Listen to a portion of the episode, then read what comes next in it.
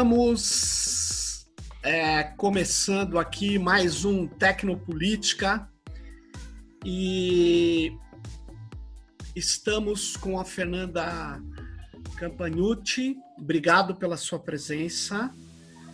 É, nós vamos ter um tema aqui bastante animado, né? Um tema importante que é o tema uh, da transparência, não só sobre isso, mas antes de começar, eu queria falar que a Fernanda ela é diretora executiva do Open Knowledge Brasil e ela implantou vários projetos aí na prefeitura de São Paulo, né? Durante é, mais ou menos em 2013, 2019, né? Trabalhou bastante com a questão de governo aberto. Então nós temos aí uma pauta longa aí para a gente enfrentar, né?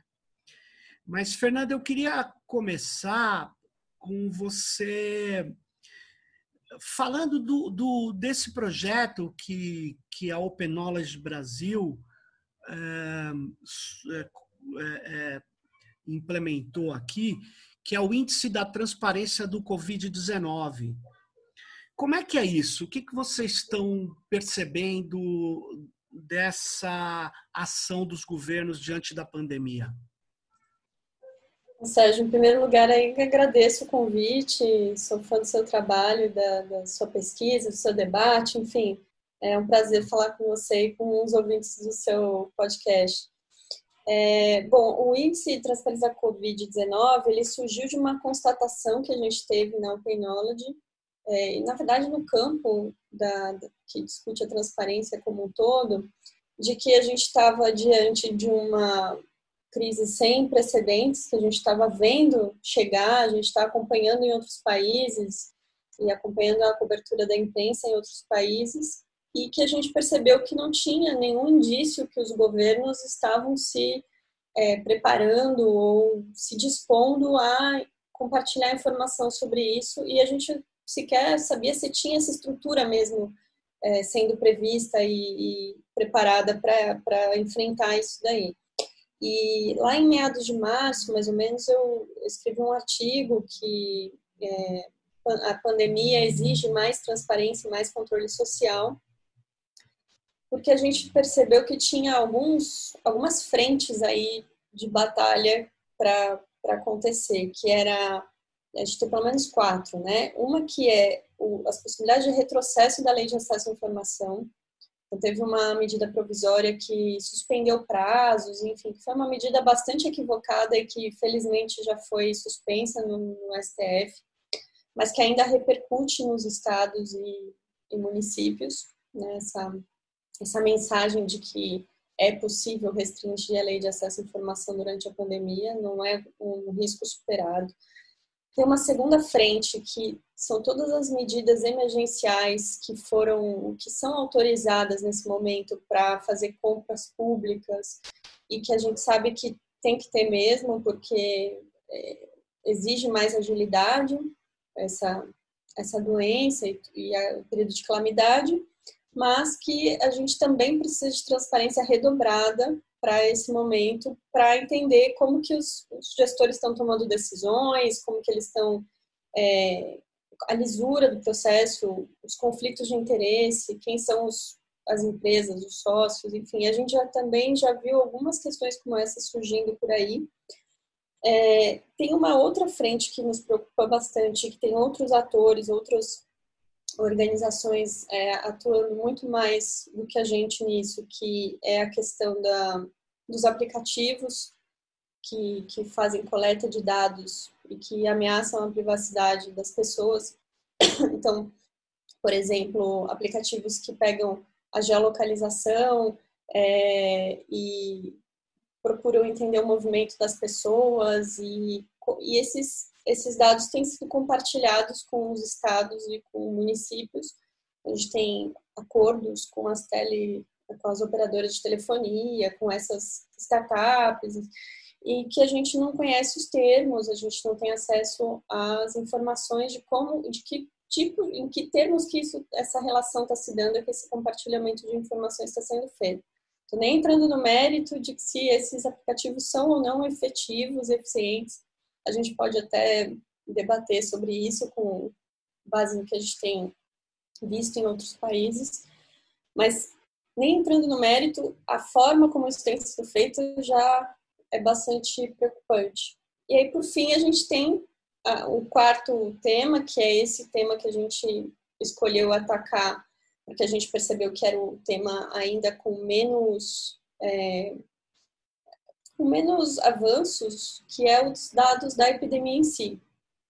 Então, a gente tem, a gente criou um índice objetivo com três indicadores para entender como que os estados, em primeiro, no primeiro momento, né, a nossa capacidade era medir os estados e o governo federal, como que os estados estão disponibilizando informação sobre a, a pandemia e informação que importa para a população, para pesquisadores, para jornalistas, para monitorar. Então, por exemplo, são três grandes categorias. A gente tem uma dimensão de conteúdo, são oito itens, de formato, porque a gente sabe que a maioria das informações estão, estão sendo divulgadas em boletins epidemiológicos em PDF, né? E, e, ter um formato aberto é muito importante para pesquisa e para acompanhamento. E uma questão de granularidade, que é até que nível de detalhe que, esse, que essa informação está indo para a gente entender isso na minúcia dos municípios, dos bairros e tal. E aí essas três dimensões, no caso do conteúdo, tem, por exemplo, questões de testes, quantos testes estão tem disponíveis, a ocupação de leitos, não, não só sobre casos confirmados e óbitos, mas também sobre outros indicadores que ajudam a gente a entender essa fase. E aí, Sérgio, foi uma, uma tentativa de achar um equilíbrio entre o que a gente sabe, a gente que tem experiência em gestão, é, não só eu, como também a Camille Moura, que está fazendo parte desse esforço, uhum. né, coordenando essa frente aí também. É, temos experiências na, na, gestão pública, ela ainda é gestora formada, enfim. É, a gente, a gente tem essa sensibilidade para entender também as dificuldades do ponto de vista da produção desses dados. Então, a gente não, a gente não partiu de um índice impossível, a gente partiu de um indicador a partir do que os melhores estados já estavam fazendo. Uhum. E a uhum. gente, tanto que a, a, primeira versão, a gente chegou com Pernambuco, era o único estado que estava no nível alto. Ou seja, já, é, é, já era um índice possível, porque já tinha um estado que estava com, com uma pontuação de mais de 80, né, de 100. E hoje ele está em 98, então ele ainda uhum. avançou.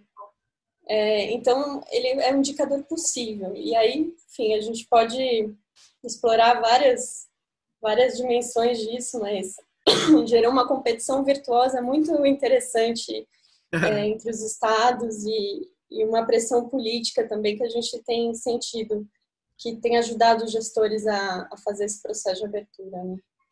Agora, Fernanda, o, o, quando, quando esse esse indicador é montado por vocês, uhum. vocês é, é, levaram em conta a, a, vamos dizer assim, a estrutura desses estados que já existia uhum. para dados abertos, porque me parece que tem uma diferença, né? Uhum. Antes da pandemia, os estados tinham graus de, de, de transparência diferentes, né? Ou você não pesquisava isso? Sim, sim a própria Knowledge é, uhum. tem, não media os estados, mas é, algumas cidades. Sim. É, e a, a saúde é um caso interessante, porque a saúde, a gente felizmente tem um sistema único que, uhum. que tem uma coleta, uma, um, sistemas únicos de, de informação que permitem é, centralizar essa informação mas é, ele não, eles não são sistemas de gestão. Então, hum. esses sistemas eles são pensados para estatísticas do Ministério da Saúde, mas eles não são pensados para ajudar os estados a gerir, a extrair informação, a usar informação para tomada de decisão. Então, os estados eles têm que criar sistemas paralelos para uhum. gerir informação e a gente sabe que muitos deles ou são sistemas legados é, ou são softwares proprietários que eles não conseguem evoluir, compartilhar, enfim. Tem, a uhum. gente tem tido boas conversas com, com gestores sobre isso, de como avançar aí. É, mas, por exemplo, o estado do Ceará, ele já estava num processo de abertura interessante sobre os dados do SUS em geral, um sistema hum. chamado Integra SUS, que já vinha, ele já vinha numa dinâmica de abertura de dados, eles tiveram muita facilidade nesse índice. Acho que na primeira edição o Ceará já estava em segundo lugar. Nossa! É, é e, e, enfim, eles tiveram muita. Depois eles tiveram uma transição, eles caíram porque eles mudaram para o sistema e aí não tinha mais formato aberto, não tinha mais API. Aí eles perceberam que eles caíram e eles implementaram uma API, eles implementaram a, a, base de microdados, enfim. Teve uma evolução, mas o Ceará já saiu na frente porque ele já tinha um processo em curso de transparência é, de vários indicadores. Então a gente percebeu que eles tiveram uma vantagem nesse ponto de vista. Agora, você tem estados que é difícil de, de entender ah, alguma resistência em fornecer informação, Uhum. É, por exemplo, o estado de São Paulo, que tem uma capacidade de gestão da informação, que a gente sabe que tem a Fundação SEAD, que claro. tem é, órgãos de Estado importantes e que é, não estão com um desempenho tão bom nesse, nesse índice. Então, que nos leva a pensar que é menos a diferença a diferença de, de maturidade e de condições de, de política de abertura, de, de, gestão da informação, e mais, às vezes, a questão cultural e política que, claro. que leva a tomar essas decisões. Né? Mas, Fernanda, São Paulo, é, eu acho que há um tempo atrás tinha proibido até a abertura de dados de segurança pública e de transporte, né? dados que eram importantes para seja para a opinião pública ou para a formulação de política pública, né? É complicado, né? Tem um fator político aí no caso, né? Não é nem ausência de tecnologia, né? É, nesse caso, o que a gente tem insistido mais, assim, porque São Paulo é o, é o epicentro da crise, é o lugar claro. onde tem mais casos, onde tem mais óbitos. São Paulo e Rio de Janeiro, né? A gente faz uhum. avaliação semanal então, toda semana a gente vai lá, coleta todos os dados dos sites, e aí, uma coisa que é importante a gente dizer, assim, que esse trabalho é, é complicado, é complexo, porque os estados estão disponibilizando em vários, várias fontes de informação diferentes. Então, a gente pega, a gente considera release para a imprensa, a gente considera boletim epidemiológico, painéis de informação. Às vezes tem quatro, cinco fontes que dificultam muito as pessoas de acessarem. Né? O governo federal é um exemplo disso, um mau exemplo disso. e e tá sempre assim, a gente, claro, reconhece o esforço de, de, de gerar mais informação, mas tem momentos que precisa é, convergir numa, claro. numa, ferramenta e facilitar. Então, o, o, estado de São Paulo, por exemplo, tinha um, isso foi um objeto de um artigo também que eu publiquei junto com a Amanda, é, Amanda, da, diretora da Abrage, né, que é uhum. repórter também. Uhum. É, a gente fez uma, uma avaliação ali da, da, da, situação do estado de São Paulo, porque eles estavam disponibilizando uns boletins epidemiológicos bem mais detalhados, que são boletins que eles fazem internamente. É, e eles deixaram de disponibilizar isso. Então, e a Amanda e também outras jornalistas que estavam fazendo essa cobertura é, fizeram é, reportagens com o uso desses boletins, por exemplo, a disseminação na região metropolitana de São Paulo. Uhum. É, e é, isso provocou essa, essa reação. Né? É, eu, eu acho é, fundamental a sociedade ter informações corretas, né? Sobre o avanço ou o recuo, espero que em breve tenha, mas pelo jeito não vai ter, né? Porque o desrespeito a, vamos dizer assim, ao isolamento que, que virou uma luta política, né? Existem grupos políticos que fazem da, do enfrentamento não ao Covid-19, não ao novo coronavírus, mas o enfrentamento aos sanitaristas, às medidas de saúde, né? Que são necessárias, né? E aí você tem uma situação é, dramática, né? É, eu acho que a transparência desses dados, mostrar dados precisos, eu sei que não é fácil, mas deveria ser uma tarefa eh, de primeira ordem dos governos, né? O problema Sim. é que a, gente vive um, um, um, momento complicado no Brasil, né? O governo federal tem um presidente que é, veja, eh, eu estava conversando, Fernanda, com o Celso Amorim a semana passada. É, o Celso Amorim, junto com. Não é nem na, na gestão do Lula, eu acho, foi na gestão do Fernando Henrique. Ele foi o articulador, junto com Serra, da, da ideia de que as patentes não estavam acima uhum. da vida, né? Eles fizeram uma campanha. O Brasil foi muito bem sucedido no combate à AIDS, né? O Brasil era um país muito forte do ponto de vista da Organização Mundial de Saúde e hoje não é, não é convidado nem para o, pro, o projeto, o processo de de, de formulação da vacina, desenvolvimento da vacina, né? Porque quando o Brasil manda os seus diplomatas, ele manda é, pessoas que vão fazer um discurso completamente absurdo, né? Então, mas voltando à questão do nosso do nosso problema aqui, eu queria tensionar o, seguinte, Fernanda.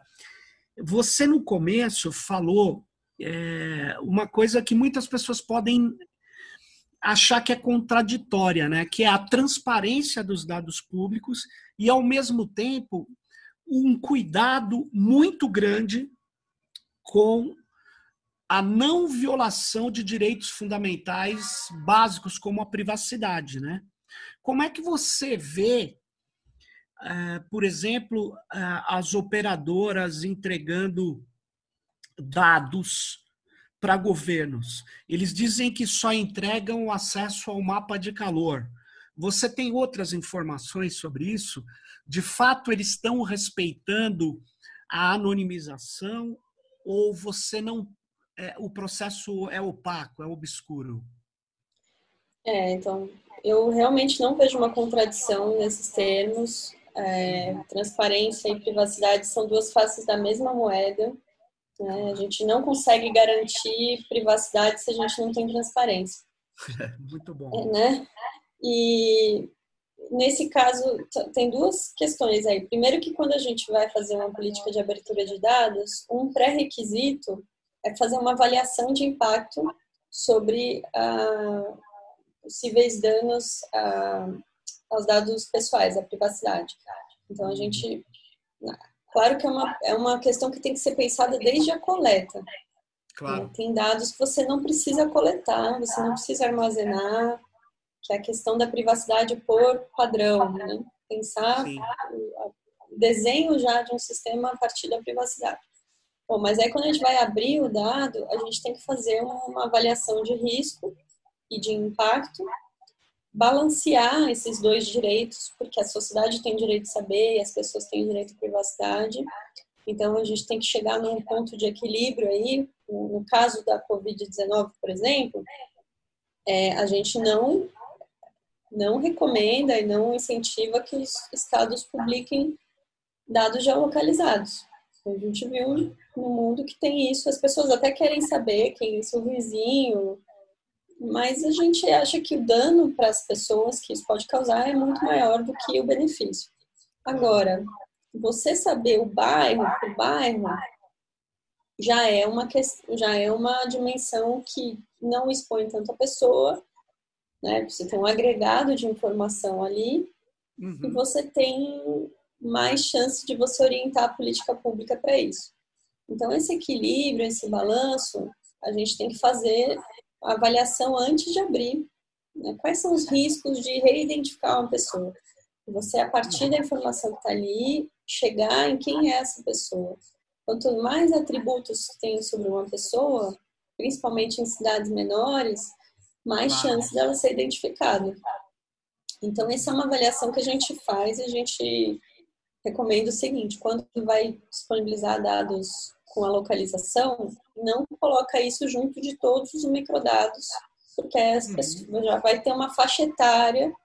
Então, outra boa prática é colocar a faixa etária e não a idade exata, porque é importante para a sociedade saber quais são as parcelas da população mais afetadas. Mas ela não interessa saber se tem 42 ou 43 anos, né? uhum. né? E, é, e aí, essa avaliação, nos países que fazem isso seriamente, nos lugares, cidades que fazem isso seriamente, você publica essa avaliação. Então, você dá transparência a esses processos que você fez internamente para proteger os dados. Então, você dá mais transparência para quando você está protegendo o dado. E aí você garante que os, que os estados estão, que é, os gestores e a administração estão tá fazendo alguma coisa. Então, esse é um ponto da abertura. E aí, esse ponto do compartilhamento de dados entre o governo e as empresas, eles podem estar falando, eles podem estar passando só mapa de calor, mas quem garante que isso está acontecendo? Né? Quais são os instrumentos que a gente tem para é, garantir, para salvaguardar essa, essa prática? Então, a gente tem, por exemplo, na, no Reino Unido, é um exemplo, teve uma discussão forte lá, porque eles, agora eles estão implementando efetivamente esse aplicativo, isso, né, o sistema de saúde deles está gerando um debate, mas a primeira, a primeira reação que teve é, quando essa proposta chegou foi uma, uma carta aberta das organizações que trabalham com com, com pesquisa, com transparência, a Open Knowledge Internacional, inclusive, que uhum. tem a sede lá. E eles falaram o seguinte: a, a experiência da Coreia do Sul, que está sendo debatida para cá, ela não se aplica na nossa realidade, no nosso marco regulatório. A gente claro. tem que ter garantias, a gente tem que ter cláusula de temporalidade, por exemplo. A gente tem que saber se, se é para uma, uma situação de crise, quando que o, o, Estado vai, em que período que ele vai ter acesso a essa informação e, é, e por quanto tempo e o que, que vai ser feito depois que ele não tiver mais, que não tiver mais em situação de crise. É, como ele vai destruir algumas informações que ele não pode ter, né? Exato. Então, é, isso tudo deveria estar sendo regulado pelo termo de cooperação, pelo, é, por uma legislação que, que específica sobre isso, um decreto, enfim, deveria ter algum instrumento regulando essa relação e não simplesmente um aceno, né, uma, um anúncio público, uma parceria que a gente não sabe como está acontecendo. Isso também gera muita desconfiança. Então, é, eu entendo a preocupação de todo mundo que está fazendo essa discussão, porque a gente não tem muita informação. Quando eu digo, ah, não estou nem entrando no mérito porque tem ainda uma discussão que é: será que isso é efetivo? Claro. É, tem, tem esse ponto de, do isolamento social, que é da, um dos usos, de entender se as pessoas estão se deslocando ou não. É, mas, e aí você realmente precisa dos dados ou você só precisa do, do índice? Né? Você, a empresa, a própria empresa está fazendo índice, então para que tem compartilhamento de informação? É, esse, é um, esse é um ponto, né? Mas tem a outra coisa do, do contact tracing, né? Do, do, do, monitoramento, rastreamento de, de pessoas Sim. contaminadas ou possivelmente contaminadas. É, isso daí realmente precisaria de todo um, um aparato aí para garantir as, os direitos das pessoas. É porque o contact tracing ele, ele é ele é num país que não realiza teste como o Brasil, né? Ele é ineficaz porque a maior parte das pessoas elas portam o vírus e não explicitam sintomas. É, além disso, no Brasil, é o que eu tenho dito, eu até escrevi isso. O movimento popular numa cidade como São Paulo ou Rio de Janeiro, as associações de bairro, o, o, os movimentos de moradia, eles sabem muito mais sobre a situação das pessoas do que as operadoras de telecom. Até porque a maior parte das pessoas na periferia tem celular pré-pago e alguns estão até com, com muito problema.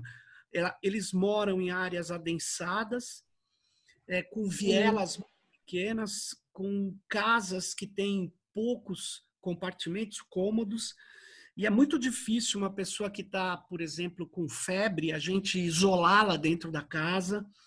Então, tudo isso é, é, é desconsiderado, mas é, e me parece que eles querem fazer esses aplicativos que primeiro porque é, é, algo que denota uma certa modernidade tecnológica, mas, mas na verdade eu não sei se ele tem alguma aplicação séria no país. É, é, principalmente nas áreas onde nós temos grande dificuldade, não há protocolo, Fernanda. Eu perguntei para vários uhum. médicos qual o protocolo numa favela onde a gente tem dificuldade de compartimentar, de, de, de isolar, como a gente uhum. faz em alguns lugares, né? E eles, ah, precisa ter dois metros de distância. Tem lugar que não tem dois metros para passar. Enfim, tem tem uma série de problemas que são típicos da nossa realidade, né? Que eu acho que não, não funciona isso. É, você vê, tem efeito... É... Ai, Só... desculpa, estava com um delay aqui. É, tem um efeito colateral que é o seguinte. Você vê, eles fizeram uma medida para é, diminuir o fluxo de carro nas ruas, que é o, a placa par pode sair no dia par e a placa ímpar no dia ímpar. Então você aumenta o rodízio, né? Só que as pessoas mais pobres vão que, e, e que têm que se locomover, aquelas que estão tendo que ir ao trabalho, elas deixam de, de carro e estão superlotando o transporte público. O que é ruim, porque é lá é uma caixa de contágio, porque as pessoas estão mais próximas. Então é preciso pensar muito bem numa medida, porque as medidas podem ter efeitos colaterais, né? É, e, e assim, tem, tem vários pontos aí para a gente discutir, né? Mas tem um ponto que eu acho muito, muito nefasto, muito preocupante, que é o discurso, né? a naturalização desse discurso de uma forma muito rápida, é, que você remonta, você faz a, a, essa trajetória do discurso no, no teu livro Tudo sobre Todos, né? De como é. que isso foi a, as falácias em torno da privacidade, de que já não tem mesmo, né? De que e, e numa situação de calamidade isso está sendo usado para dizer que é muito mais importante você garantir a saúde pública.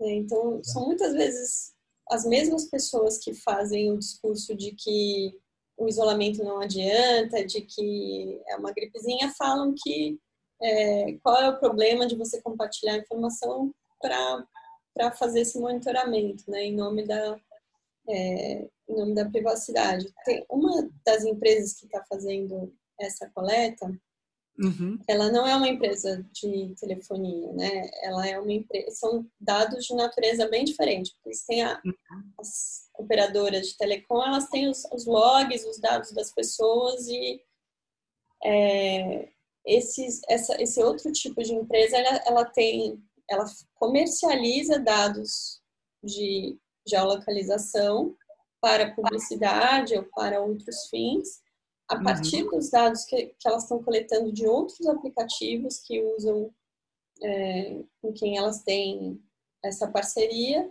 que as pessoas não sabem para que uso que isso está sendo, Olha tá sendo dado, né?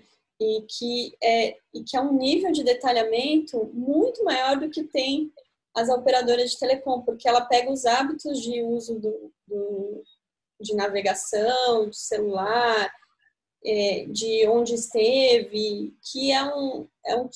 E a natureza da empresa é trabalhar com isso. Qual então, é essa empresa? Você pode falar o nome, Fernanda? Eu, eu, eu, deve ter outras fazendo isso, mas é que está ganhando mais projeção, que anunciou vários termos de parceria com os estados, se chama Inloco. Ah, Inloco, é, claro. Né? E, e foi interessante porque semanas antes de começar pandemia, na verdade, acho que foi em janeiro ou no final de, do ano passado, a gente é, teve um, uma reportagem do New York Times que foi muito impressionante, que eles fizeram um, eles pegaram essas bases de dados de empresas como essa, de geolocalização, e fizeram a reidentificação. Eles plotaram isso na cidade, né, nos mapas. Então, uhum. tinha dentro do Pentágono, dentro da.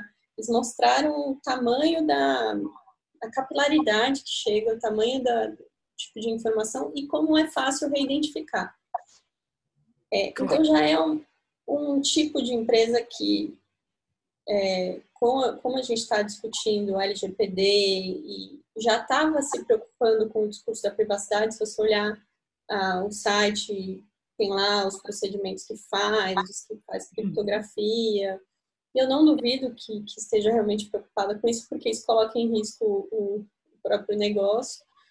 É, mas que é, é, um, é um tipo de, de coleta questionável, eu, eu acho. Porque... Fernanda, você me deixou preocupado com uma coisa. Como é que a, é, essa empresa, em loco, ela está fazendo parceria com os estados? Porque é o seguinte, é. Os estados não têm a, o telefone das pessoas, quem tem são as operadoras. Será que eles estão pegando das operadoras e passando para sair loco? Ou não, eles... escuro? Eles não têm o, o número de telefone das pessoas, né? Eles têm o, o identificador único do aparelho. É, ah. Que é. é. Então, agora como que eles estão fazendo essa parceria? Esse é o tipo, é o caso que você falou, que o que se diz é que é, o agregado está sendo passado para cidades, para os estados. Então, que eles estão fazendo um índice de isolamento social, que eu acho que é isso. Se, eu, se a própria empresa vai fazer, ela não precisa compartilhar dados com, com os estados e municípios, né? Porque ela está divulgando e fazendo, realmente não, não precisaria de um termo de parceria para isso. Uhum. É, mas estão anunciando parcerias e essa, esse anúncio de parceria sugere que possa haver uma troca de informação de outra natureza. É, eu não vi, Sérgio, acho que isso valeria, enfim, não sabia que a gente poderia abordar esse assunto aqui, eu não, não fui mais a fundo, porque eu acho uhum. que tem organizações que estão fazendo isso bem seriamente, que é o Internet Lab e o pessoal da Data Privacy Brasil. Uhum. É, mas o que eu. No Twitter eu levantei esse, essa questão e, e a própria empresa é, me respondeu ali falando que, que eles eram, que eles se preocupavam com a questão da privacidade e eu perguntei sobre a transparência desses termos de parceria. Uhum. E eles disseram que nos próximos dias, semanas, enfim, que eles colocariam aquilo já faz tempo, faz foi no Sim. começo da, da crise ali e eu não tô, enfim, não achei aqui no não achei no, no site, inclusive estou olhando enquanto a gente fala. Agora, no, eles me, sabe, me preocupa, Fernanda, porque em outros países, empresas de ciberguerra que eu acompanho por outro tipo de interesse, pesquisa, né? É, nós começamos a, a, ver que elas logo se uh, converteram em empresas de combate ao Covid, a nova, o novo coronavírus. Então, o que, que uma empresa que já vendeu para o Estado brasileiro o intrusor, o software de intrusão Pegasus, uhum. A é NSO, será que alguma operadora, ao fazer esse mapa, contratou a tecnologia da NSO é, esse que é o problema, porque são empresas que, que trabalham com uh, ciberguerra, ou seja, uhum. eles, eles não, eles têm um limite de legalidade que eles respeitam e outro que eles não respeitam. As operações. É. Então, e outra empresa, é, várias empresas, elas estão oferecendo uh, painéis. Eu, eu perguntei para uma pessoa de uma operadora, ela não me respondeu, ela não me respondeu qual era o nome da empresa que eles contrataram para fazer a interface. E aí eles dizem assim: olha, nós protegemos a privacidade. Bom, mas é, não me, não me importa o que se diga, pode ser até a intenção proteger, mas precisa de auditoria. A sociedade precisa uhum. saber como está sendo feito, porque a intenção pode não se consolidar.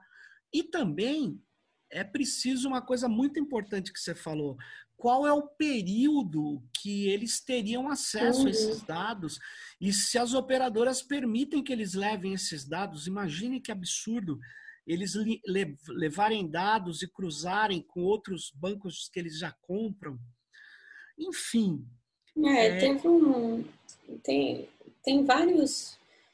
Teve, teve essa discussão nos Estados Unidos, Sérgio, não sei se você viu, é, teve essa reportagem, né, que foi que é bastante emblemática.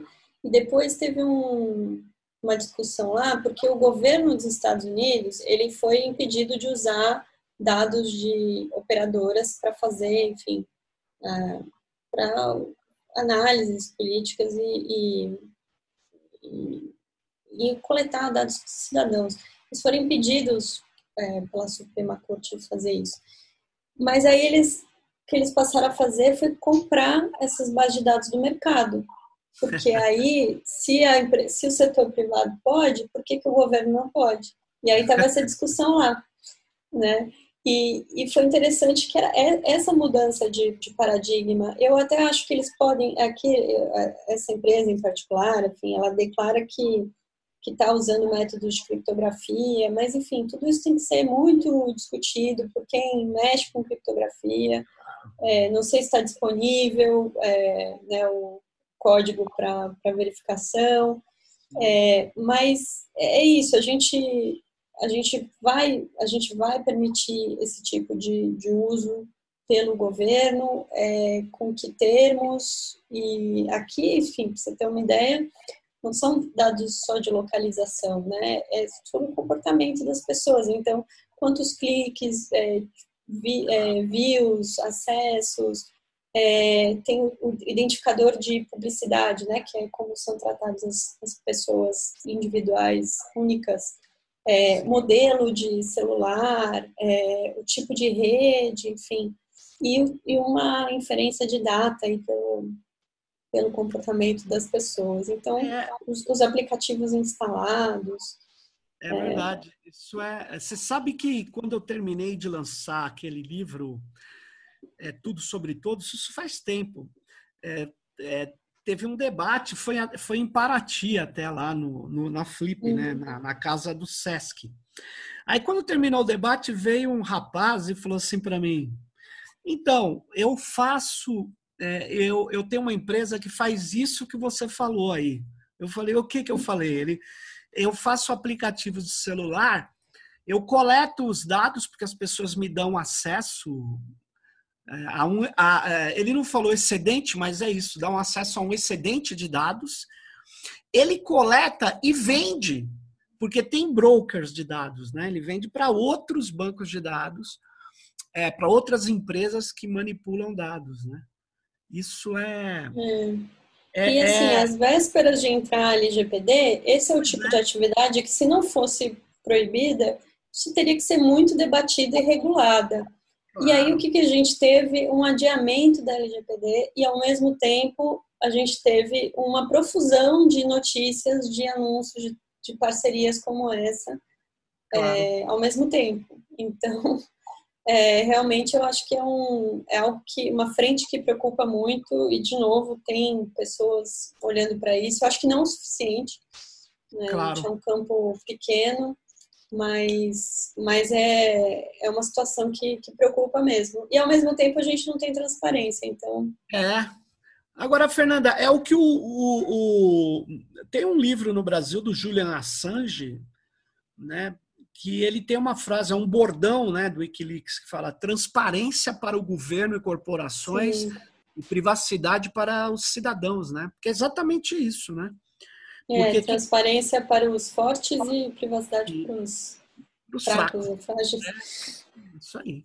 Isso é fundamental para a gente nesse momento. E uma coisa que muito legal que você falou, né, que não é, é, a destruição de direitos que vai melhorar a nossa posição no combate à, à pandemia. Ao contrário, né? Ela uhum. vai nos enfraquecer. Fora os efeitos colaterais que ela pode ter, né? Né? Porque há uma é. normalização disso, né? Pois é, teve até teve um episódio do é, uma medida provisória também para ceder os os dados para pesquisa amostral domiciliar, né, para o IBGE.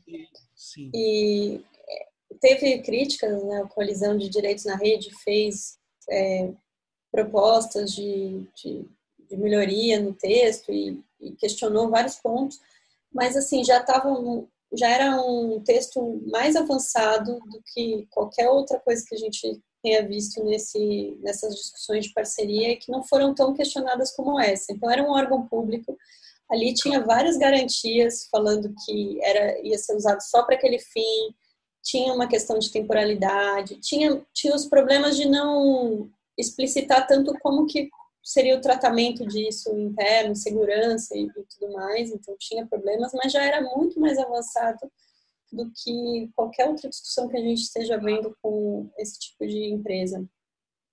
Claro, agora, o, o na verdade, eu, eu é, fui entrevistado até sobre esse, essa questão né, do, do, IBGE. Eu disse, eu confio muito no IBGE. O problema é a atual gestão que pode, que não é do IBGE, né, que pode interferir lá. É complicado, efetivamente. Deveria, como autoridade de proteção de dados, com um conselho é, que seja é, com integrantes da sociedade civil, é, suprapartidário, multissetorial, com auditoria independente, a gente a gente é, pode fazer o que o, o IBGE solicitou, não, não, é o problema. O problema é o, o, a situação que nós estamos vivendo no Brasil e que IBAMA, IBGE, INPE, todos esses órgãos seríssimos são atacados, entende? Isso que é o problema. E até a Polícia Federal, você vê a, a crise, né? Os, as interferências todas que se quer. Então, é, eu teria mais uma questão, Fernanda, que, que é sobre. É, é, é você, você acha que a transparência ela, ela tem avançado no Brasil nos últimos anos, mesmo diante do governo Bolsonaro? Eu estou falando, é, se é que é possível isso, tirando um pouco a pandemia da, da nosso, do nosso foco. A transparência vinha avançando ou você acha que a, é, ela teve um recuo, no, no, pelo menos no ano passado? Ou você acha que que, que você vê dessas? Uhum. Olha, tem uma leitura otimista que eu já não compartilho tanto, uhum. que é de que a burocracia e o que já tinha instituído para atendimento da lei de acesso à informação teria segurado um pouco essa é, o discurso evidente que, que tem do, da, da administração federal, é, né, do, do governo em si, desse governo contra transparência e contra as instituições públicas em si. Então, que a própria burocracia estaria respondendo os pedidos de informação e que isso estaria. Isso foi feito um estudo pelo, pelo professor Gregory Michner, por exemplo, fazendo. É, pegando como dados as, as estatísticas de resposta e, as, e o que era classificado como respondido ou não e que não teve tanta alteração. Eu já não sou é, tão otimista porque eu tenho visto também uma questão da qualidade da informação, que isso ainda não, não foi captado, eu não sei se chegou a ter um outro estudo como esse, mais qualitativo, é, e umas interpretações que estão sendo feitas para negativas de acesso à informação. Agora, com a pandemia, está sendo usado isso. Tem um relatório do Fórum de Acesso à Informação que está mostrando é, várias negativas com fundamento na pandemia, né? Que está uhum. impossível e tal. É, mas tem, por exemplo, aquela coisa da Fishing Expedition. Você já ouviu falar nessa nesse tipo de negativa que eles estão falando é um um jornalista, um pesquisador, qualquer pessoa uhum. que está fazendo um pedido é, mais genérico, não genérico no sentido de que não é respondível, né? Uma uhum. coisa mais aberta. Eu quero saber os contratos desse, desse período aqui. É, que isso está sendo chamado de fishing expedition, que é assim, ah, só está interessado em pescar problema e que isso gera um trabalho extra para a administração, então a gente não vai responder. E essa é uma tese que tem sido mais utilizada para responder pedidos de informação. É, então, isso é muito preocupante né, para a interpretação dessa. E... Eu... Aham, uhum, fala.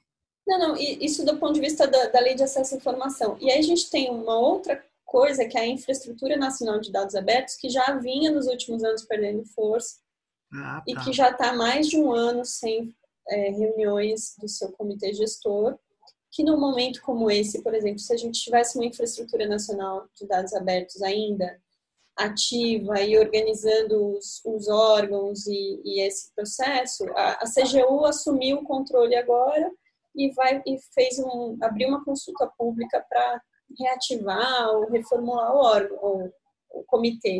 Mas enfim, eu acho que a gente patinou nesse período aí sim e isso representa um retrocesso. Nossa. É, mas nós vamos ter que lutar não depois, desde já, como vocês estão fazendo, pela, pela, pela ampliação da transparência, porque no, o mundo pós-pandemia é, é um mundo que vai ter que conviver com muitas, muitos rescaldos, muitos resquícios, muitos efeitos Sim. colaterais então não dá para a gente deixar tudo isso para lá, para frente. Ah, depois a gente vê, não. A gente tem que ver agora. Hum. E sem dúvida nenhuma, eu tô eu tô a fim de é, é, fazer muitos pedidos de acesso à informação, hum. principalmente é, pedidos para entender essas parcerias que estão acontecendo, que a gente comentou aqui. Mas, enfim, a gente tem um, um longo debate e trabalho pela frente. Eu, eu, agradeço muito a sua participação aqui, uhum. Fernanda. Espero que a gente possa conversar de novo aqui no Tecnopolítica. Gostei muito da nossa conversa e é, você tem mais algum recado, alguma dica para nos dar? É, é, essa, a gente abriu essa uma discussão no nosso fórum, no fórum da Open Knowledge, para para aprimorar o índice. Então, outros indicadores, tem, por exemplo, a questão racial, né, a questão de raça e cor, que não é um item que a gente estava monitorando, porque a gente partiu daquele indicador básico que a gente sabia que os estados já estavam coletando, e esse é um indicador que o próprio movimento negro tem é, levantado essa bandeira com razão. É, então, indicador como esse, outros indicadores que a gente tem recebido é, sugestões de epidemiologistas, pesquisadores, então quem quiser é, participar disso é muito bem-vindo desse esforço. E Legal. também é, a gente vai expandir para os municípios, né, por, pelo menos para as capitais. E a gente tem recebido muitos pedidos de pessoas querendo avaliar a situação da sua cidade. Então, o que a gente também vai, ao adaptar para as capitais, a gente pretende fazer um modelo que as pessoas possam é, adaptar para as suas cidades e, tentar olhar também como que está o nível de transparência. E tem o site da, do índice, toda semana tem um boletim novo com análise, com essa coleta de dados. E a gente vai seguir fazendo isso pelo tempo que a gente puder. Legal. E, Fernanda, o site é o site da própria Open Knowledge Brasil? É, a gente tem um site específico que é o transparência covid-19 ok.org.br. Transparência covid-19 tudo junto? Uhum. Arroba ok. É ponto, ponto ok .k, uhum. Uhum, .org.br. E o arroba, é, tem, tá, tem o, o e-mail também. Ah. Tem esse e-mail também que quem quiser entrar em contato, é, esse e-mail também existe. Mas é, o site está lá e, e, enfim, a gente convida todo mundo a olhar e, e acompanhar a situação do seu estado também. Pô, legal. Valeu, então, Fernanda. Obrigado por ter participado aqui com a gente. E a gente está encerrando mais esse Tecnopolítica. Fique ligado. Na próxima, mais um tema que combina tecnologia, política e redes digitais. Valeu, Fernanda. Tchau. Obrigada. Tchau. Valeu.